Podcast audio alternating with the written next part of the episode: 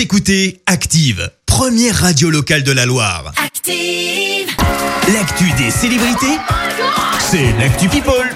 Allez, parlons people euh, Clémence. Oui, on commence euh, par des confidences de quelqu'un qu'on avait un peu oublié, Ophélie Winter.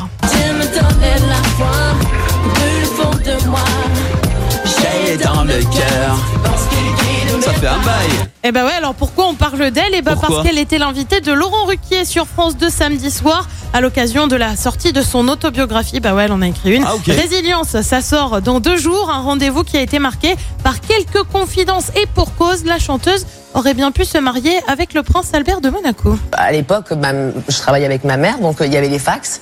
Et on a, on, a reçu un rouleau de fax du palais de, Monaco qui, qui me proposait, avec euh, genre un contrat et tout, euh, de, de l'épouser, et de, voilà, d'habiter là-bas et d'être sa femme. Quoi.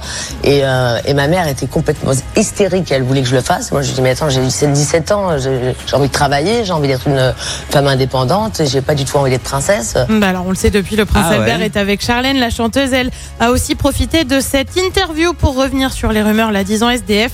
Je ne suis vraiment pas sans domicile fixe, j'ai une vie, une maison, tout va bien pour moi, a-t-elle déclaré. On passe à une autre grande nouvelle. Beyoncé serait en train de préparer de nouveaux morceaux. Grande nouvelle parce que la star américaine n'a plus sorti d'album officiel depuis 5 ans. Elle a fait quelques morceaux comme celui-là.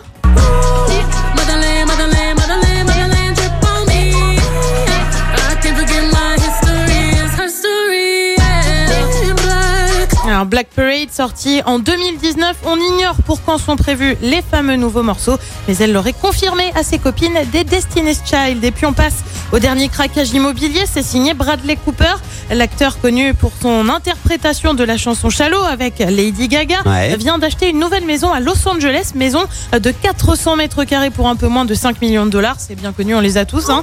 là Villa située dans le quartier de Pacific Palisades où il a déjà une autre maison. Et bah ouais, rien que ça.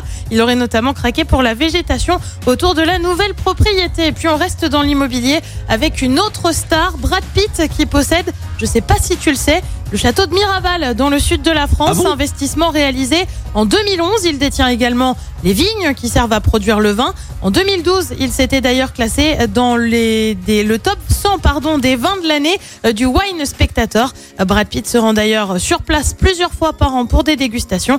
Bref, le domaine de Miraval, c'est un peu the place to be. Ouais, bah voilà, mais nos futures vacances, histoire de rencontrer euh, voilà, Brad on savait Pitt, pas où hein. partir. Ouais. Allez hop, c'est parti. On va aller s'inviter. hein, on va aller boire un petit canon avec Brad, avec modération, bien sûr. Sûr. Merci Clémence. On va te retrouver euh, dans un instant à 7h30 pour le journal et vous allez avoir euh, également eh bien euh, la chronique nouvelle chronique sur le tournoi de Roland Garros. On vous dit tout sur le programme du jour, mais d'abord retour des hits avec Kaigo et Célé. Merci, vous avez écouté Active Radio, la première radio locale de la Loire. Et vous êtes de plus en plus nombreux à écouter nos podcasts.